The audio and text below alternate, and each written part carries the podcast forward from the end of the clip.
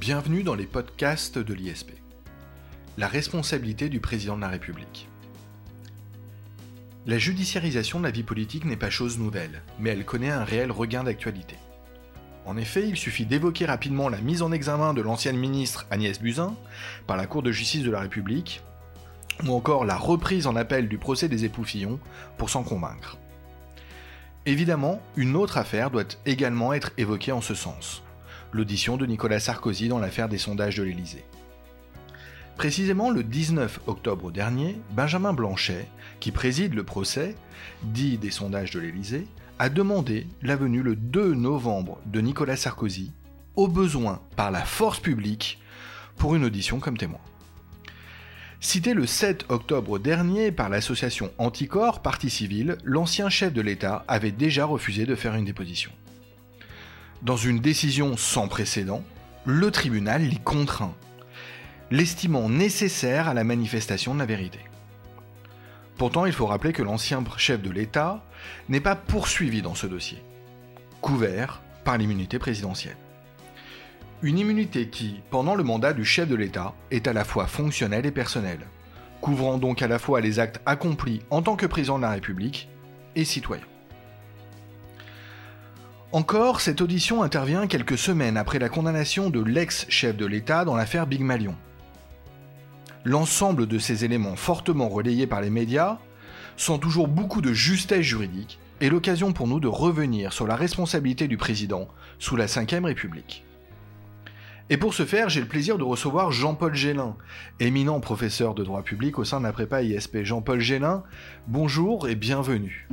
Bonjour Jacob Bérébi, merci. Merci à vous Jean-Paul Gélin de participer au podcast de l'ISP, c'est un vrai plaisir de vous recevoir, notamment à propos de ce sujet, la responsabilité du président de la République. J'aimerais commencer, Jean-Paul Gélin, par eh bien, vous solliciter sur le fond du droit, et vous demandez euh, euh, ce que vous pensez de la réforme du 23 février 2007. Je rappelle que les régimes de responsabilité politique et pénale du président ont fait l'objet de cette importante réforme le 23 février 2007. Euh, quelles étaient à l'époque les vicissitudes du régime de la responsabilité du président? Oui, je, crois qu'un petit éclairage historique est utile. Euh, il faut bien comprendre que à l'origine, la responsabilité du président, elle est déterminée par un texte qui a été rédigé en 1958. Donc, évidemment, euh, une évolution était nécessaire. Alors, une évolution était nécessaire parce que le régime originel euh, présentait, de mon point de vue, trois problèmes d'inégale importance. Alors, il faut bien comprendre que le texte de départ, le texte de d'origine, prévoit l'irresponsabilité du chef de l'État au sens large, donc pour les actes accomplis dans l'exercice de ses fonctions, sauf cas de haute trahison, et il ne peut être jugé que par la haute cour de justice. À partir de là, il y avait trois problèmes. Premier problème, la dénomination même de la Haute Cour de justice, qui est une, dénomination qui laisse entendre qu'il s'agit d'une juridiction, alors qu'en réalité, nous sommes dans une procédure parlementaire. C'est un premier problème. Le deuxième problème, plus important encore, c'est la notion même de haute trahison. Le président n'est responsable qu'en cas de haute trahison, mais cette notion n'est pas définie par le droit. Et donc, elle se heurte au principe de l'égalité des délits et des peines, mais qui, rappelons-le, en 1958 n'avait pas de valeur constitutionnelle. Et à cela s'ajoute qu'il n'y a pas de peine prévue. Donc on ne connaît pas le contenu de l'infraction, on ne connaît pas le contenu de la haute trahison et on ne sait pas quelle serait la peine encourue par le président. Enfin, le troisième problème, et qui est en fait à, l'origine de la révision de 2007, c'est la compétence de la Haute Cour de justice. Comprenez-moi bien. Le texte d'origine nous disait le président n'est responsable qu'en cas de haute trahison, il ne peut être jugé que par la Haute Cour de justice. Ce qui veut donc dire que deux interprétations étaient possibles. Première interprétation possible, la haute cour de justice n'est compétente que pour le cas de haute trahison. Et deuxième interprétation possible, la cour de justice est compétente pour la haute trahison, pour les actes accomplis dans l'exercice des fonctions, mais également pour tous les actes détachables de l'exercice des fonctions, c'est-à-dire ceux qui sont commis avant la prise de fonction et ceux qui sont commis pendant les fonctions, mais qui ne relèvent pas de cette fonction. Or, ces deux interprétations, eh bien, elles ont été euh, successivement euh, énoncées par le Conseil constitutionnel et par la Cour de cassation. Pour le Conseil constitutionnel, c'était une jurisprudence de 1999, la Haute Cour de justice était compétente dans tous les cas. Tandis que pour la Cour de cassation, à l'occasion de son arrêt de 2001 Brézaché, eh bien, la Haute Cour de justice n'était compétente qu'en cas de haute trahison.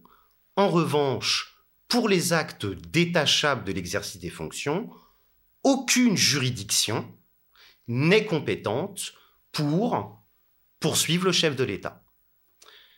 Ce qui est complété par l'interruption des délais de prescription pendant le mandat. Et donc, cette interruption permet à la fin de la fonction, lorsque le président n'est plus président, eh bien, d'être poursuivi par des juridictions de droit commun pour ces actes détachables des fonctions. Jean-Paul Gélin, c'est très clair, merci beaucoup. Je vais vous demander un autre éclaircissement. Euh, il existe, euh, je crois que beaucoup d'auditeurs euh, s'associeront à moi, il existe toujours, selon moi, et notamment dans les médias, une confusion entre responsabilité politique et responsabilité pénale du chef de l'État. c'est d'ailleurs quelque peu euh, les, premières critiques que l'on peut formuler par rapport à ce traitement médiatique de la judiciarisation de la vie politique.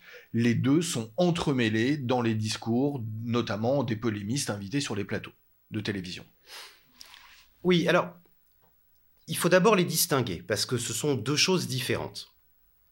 La responsabilité politique, c'est l'obligation de démissionner lorsque une euh, une autorité a perdu la confiance de l'autorité devant laquelle elle est responsable. Alors pour faire simple, dans un régime parlementaire, le gouvernement qui perd la confiance de la majorité parlementaire doit démissionner.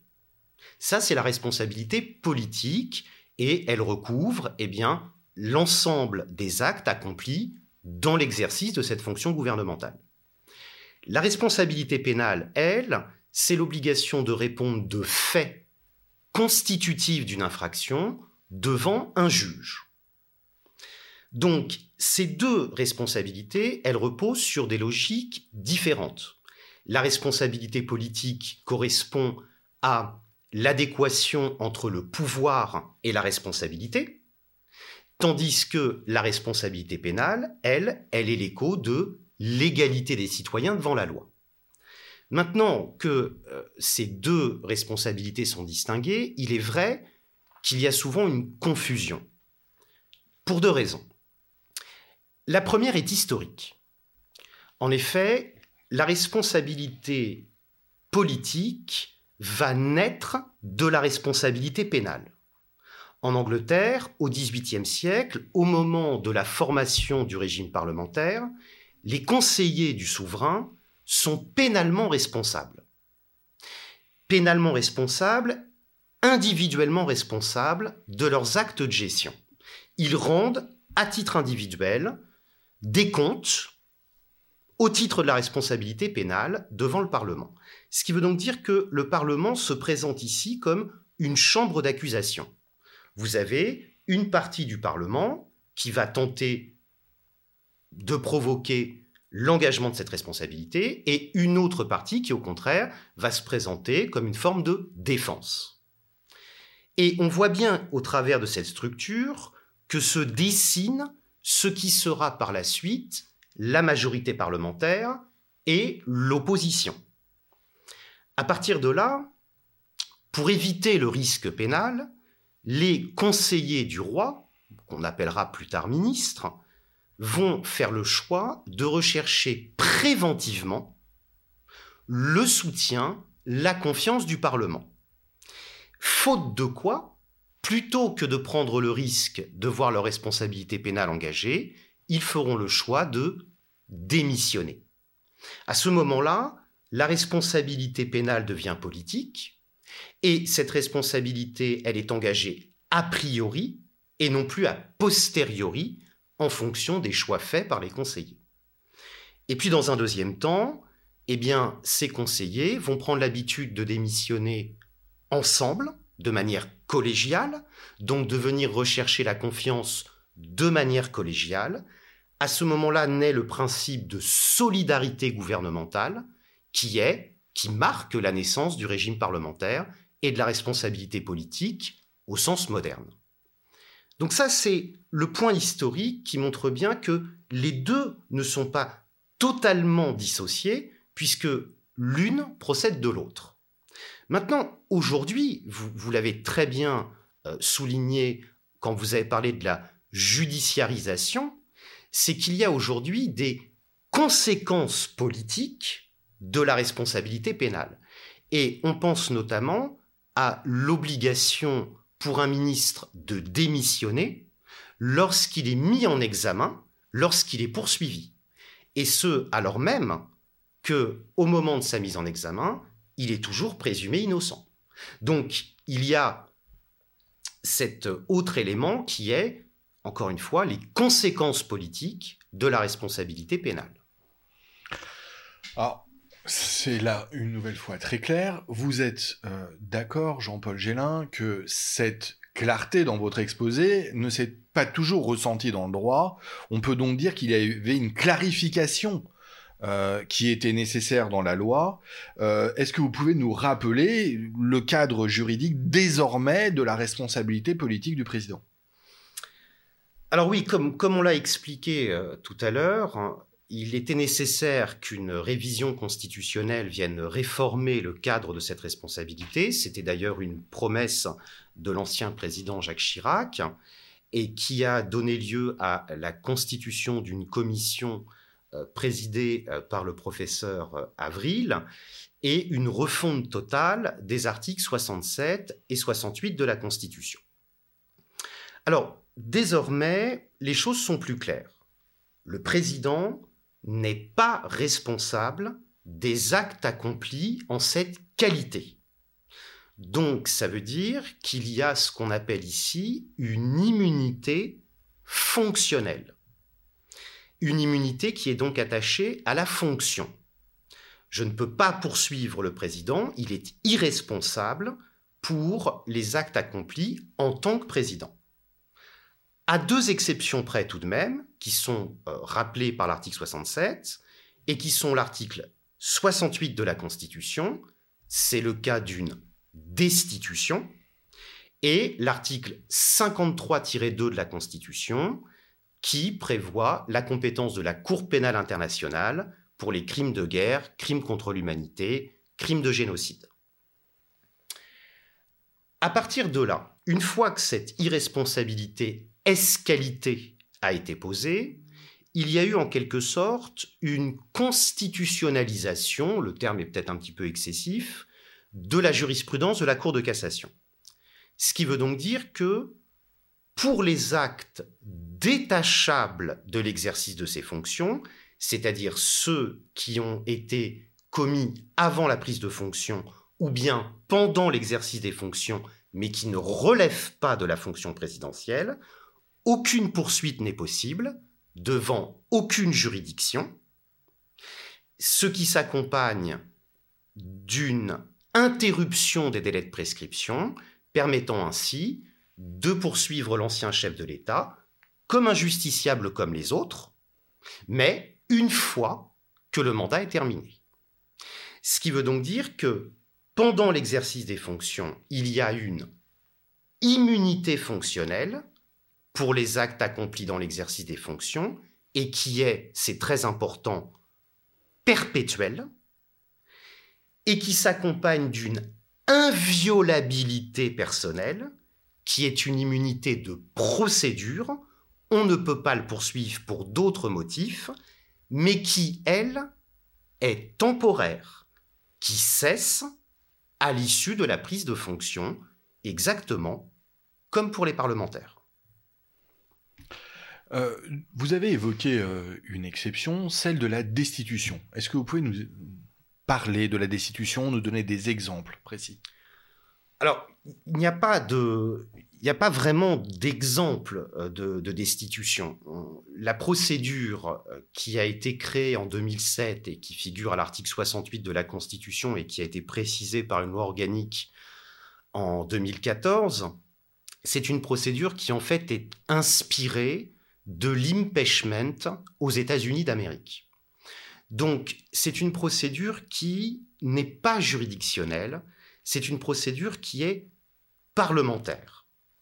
Elle va consister, pour le Parlement, réuni en haute cour, et non plus haute cour de justice, comme cela été prévu en 1958, de destituer le président en cas de manquement manifestement incompatible avec l'exercice des fonctions.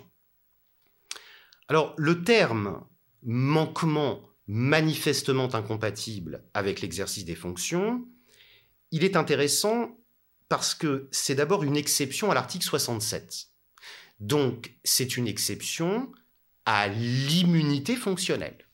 Le président n'est pas responsable des actes accomplis ès qualité, mais si jamais l'un de ces actes constituait un manquement manifestement incompatible avec l'exercice de ses fonctions, il pourrait être destitué. Mais on pourrait aussi imaginer, pourquoi pas, que ce manquement soit caractérisé par un acte détachable de l'exercice de ses fonctions, par exemple la commission d'une infraction, un flagrant délit de euh, crime, et auquel cas eh bien, pour que le président puisse être poursuivi devant les juridictions de droit commun, eh bien, on pourrait provoquer sa destitution et donc lever son inviolabilité personnelle. Vous avez évoqué le lien avec la procédure américaine d'impeachment. Euh, néanmoins, on a le sentiment que euh, une telle procédure de destitution n'est pas tout à fait dans notre philosophie. Euh, quand on regarde les conditions que vous avez évoquées, qui apparaissent très strictes, euh, on peut se demander même si cette procédure est utile. Utile, euh, l'utilité de cette procédure, euh, elle peut être caractérisée par, par plusieurs choses. Son efficacité et puis son aspect dissuasif. Alors, c'est vrai que la destitution d'un président, c'est quelque chose qui est exceptionnel.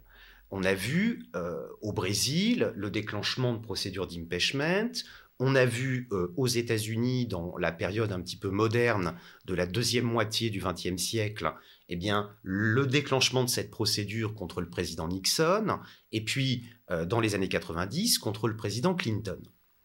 C'est vrai que les conditions euh, à réunir sont très importantes. Il faut que les deux chambres du Parlement votent une résolution en ce sens à la majorité des deux tiers, et la destitution, elle est ensuite prononcée par les deux chambres réunies en haute cour, là aussi, la majorité requise étant de deux tiers. Et donc, avec le fait majoritaire, on se dit que euh, une telle majorité est très difficile à réunir. Maintenant, c'est pas pour autant complètement euh, inutile. Pourquoi? Pour deux raisons. D'abord, si le président commettait un acte dont la qualification pourrait être celle d'un manquement manifestement incompatible avec l'exercice des fonctions, on pense par exemple à un abus dans l'exercice des droits constitutionnels, un abus dans l'usage de l'article 16 de la Constitution par exemple, eh bien on peut quand même raisonnablement imaginer que les députés de la majorité, éventuellement aussi les sénateurs, eh bien, lâcheraient leur président. Les faits seraient suffisamment graves pour que la logique majoritaire eh s'efface devant la logique de l'état de droit. Ensuite, le deuxième intérêt, je le disais euh, tout à l'heure, c'est son aspect dissuasif. En fait, je rappelais euh, que en 1974, le président Nixon avait fait l'objet d'une procédure de, destitution. Mais en fait, cette procédure, elle n'est jamais allée à son terme parce qu'il a fait le choix de démissionner. Plutôt que de subir euh, la dégradation pour sa personne d'une telle procédure, il a préféré démissionner. Et donc, l'existence même de la destitution est intéressante non pas tant pour le fait qu'elle puisse aller au bout, mais du seul fait de son existence, elle peut avoir un aspect dissuasif. Et elle pourrait contraindre un président à démissionner volontairement pour s'épargner une procédure très difficile évidemment à, soutenir. On retombe sur le concept de responsabilité politique. Euh, revenons-en euh, à l'actualité, si vous voulez bien, Jean-Paul Génin. Euh, que reproche-t-on à l'ancien président de la République, Nicolas Sarkozy? Et je le disais en intro, mais peut-être allez-vous me démentir, la situation est sans précédent. Alors, sans précédent, oui, c'est le moins qu'on puisse dire. Il faut ici faire très attention. Alors d'abord, évidemment, nous ne sommes pas là pour faire euh, le, procès de l'ancien président de la République, mais il faut être très clair. L'ancien chef de l'État a déjà fait l'objet de condamnations pour le financement de sa campagne en 2012, c'est l'affaire Big Malion. Là, nous parlons d'actes qui sont détachables de l'exercice des fonctions, donc pour lesquels il bénéficiait d'une inviolabilité personnelle pendant l'exercice de ses fonctions, laquelle évidemment est levée, et il peut donc faire l'objet de poursuites. Ce n'est pas ce qui nous intéresse. Ici, c'est l'affaire des sondages dits de l'Élysée. Or, et c'est tout le paradoxe, on ne reproche rien au président de la République. Pourquoi? Parce que ces commandes de sondage eh bien, relèvent de l'exercice de ses fonctions. Et donc, c'est une décision qui est couverte par l'article 76 de l'article 67 de la Constitution. Ce qui veut donc dire que ici, il ne peut pas être poursuivi, il ne peut pas être condamné. Alors, vous me direz, comment en arrive-t-on à une telle situation? Ce n'est pas le principe des sondages qui est en cause. Euh, tous les présidents, avant lui, on procède à, de tels sondages, des sondages d'opinion. Alors évidemment, on peut discuter euh, du bien fondé euh, politique, démocratique de, ces sondages, mais ce n'est pas le débat. Ce qui ici euh, est en cause, c'est la procédure de passation de ces sondages, qui n'ont pas donné lieu à une sélection de candidats, donc qui n'ont pas donné lieu à une procédure de mise en concurrence. Et donc, pour faire simple, ces sondages entraîne une dépense publique qui n'a pas respecté les principes, je dirais, élémentaires du droit de la commande publique. Et ce n'est pas l'ancien président qui est poursuivi ici, ce sont ses collaborateurs, c'est-à-dire ceux qui ont passé la commande, mais sur décision du président. À partir de là, il faut préciser euh, quelques éléments. Le président, lui, ne fait pas l'objet de poursuite, mais son immunité ne couvre pas ses collaborateurs. La question s'est posée et la Cour de cassation l'a rappelé sans aucune, l'a énoncé sans aucune ambiguïté. L'immunité présidentielle ne bénéficie pas aux collaborateurs du président, tout comme l'immunité parlementaire ne touche pas les collaborateurs des parlementaires ni les éventuels complices de la commission d'une infraction. Donc, c'est là, si vous voulez, tout le paradoxe, toute la difficulté et le caractère inédit de cette situation, c'est que le président n'est pas poursuivi. En fait, on ne lui reproche rien.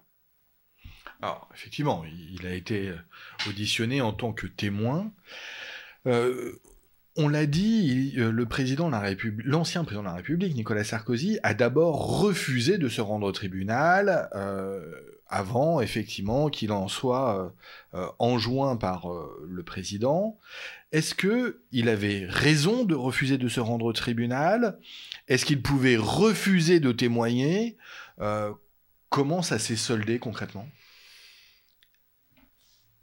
On touche là à une question très complexe parce que elle relève de l'interprétation et donc nécessairement, et on le verra, dans, on l'a vu les, jours précédents, on le verra dans les semaines à venir, il y aura des divergences d'interprétation. Il faut bien comprendre. J'ai rappelé tout à l'heure qu'il y avait une immunité fonctionnelle qui est perpétuelle, raison pour laquelle il n'est pas poursuivi dans cette affaire. Par contre, l'inviolabilité personnelle, pour donc les actes accomplis en dehors de l'exercice des fonctions, elle, elle est temporaire. Le problème ici, c'est que l'on parle de l'inviolabilité qui est attachée à l'immunité fonctionnelle. C'est ça la difficulté. Et donc, il n'y a pas de précédent, il n'y a pas de jurisprudence. On pourrait donc dire, première interprétation possible, si il est entendu comme témoin, s'il est contraint de témoigner, on remet en cause l'inviolabilité attachée à l'immunité fonctionnelle. C'est problématique. Et l'autre interprétation possible consisterait à dire il n'est pas poursuivi donc, on ne remet pas en cause son immunité. Quant à l'inviolabilité, elle n'est attachée à la personne du président que pendant l'exercice de ses fonctions. Donc, maintenant qu'il n'est plus en fonction, il doit pouvoir être entendu par un tribunal. J'ai pas dit poursuivi, j'ai dit entendu. C'est une vraie difficulté. Donc, faut comprendre pourquoi on associe les deux. Pendant l'exercice des fonctions présidentielles, au-delà de l'immunité, il y a cette inviolabilité pour les actes détachables et qui sert à ce que le président ne soit pas gêné, entravé par euh, des poursuites en matière civile, en matière pénale, pendant l'exercice de ses fonctions.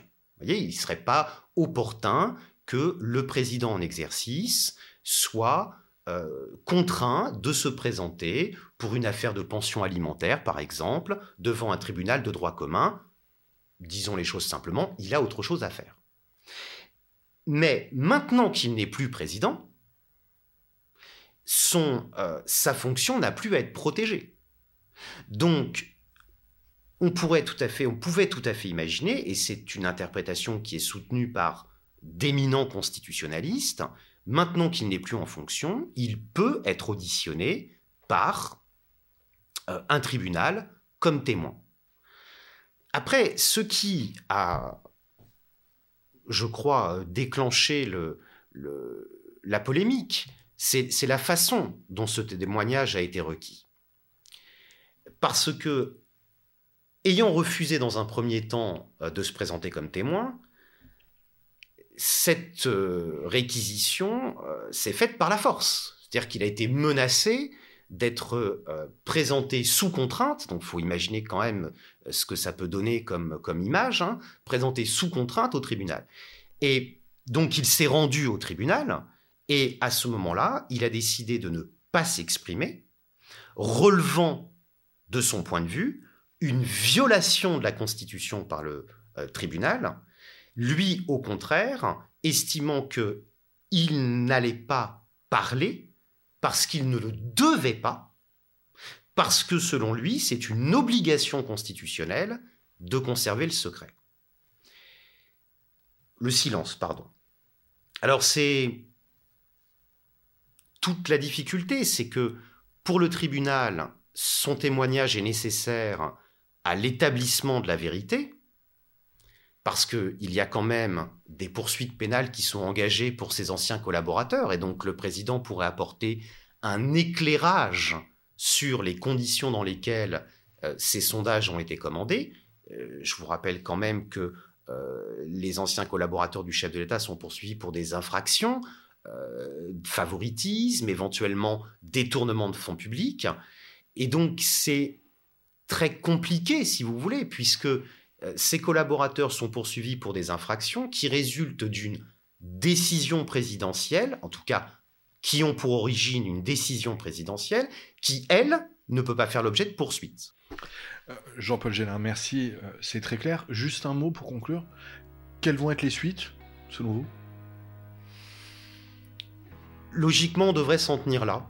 Je ne vois pas comment euh, le tribunal pourrait contraindre le président à s'exprimer euh, de toute façon, euh, il ne pourrait pas être poursuivi pour euh, faux témoignage, puisque à ce moment-là, ben, on retomberait dans l'immunité fonctionnelle. Donc, je pense qu'on en restera là et les poursuites vont suivre leur cours pour les anciens collaborateurs du chef de l'État. Jean-Paul Gélin, merci beaucoup. Merci pour euh, ce rappel à la fois euh, historique, euh, fondamental, mais aussi d'une parfaite actualité sur la responsabilité du président de la République.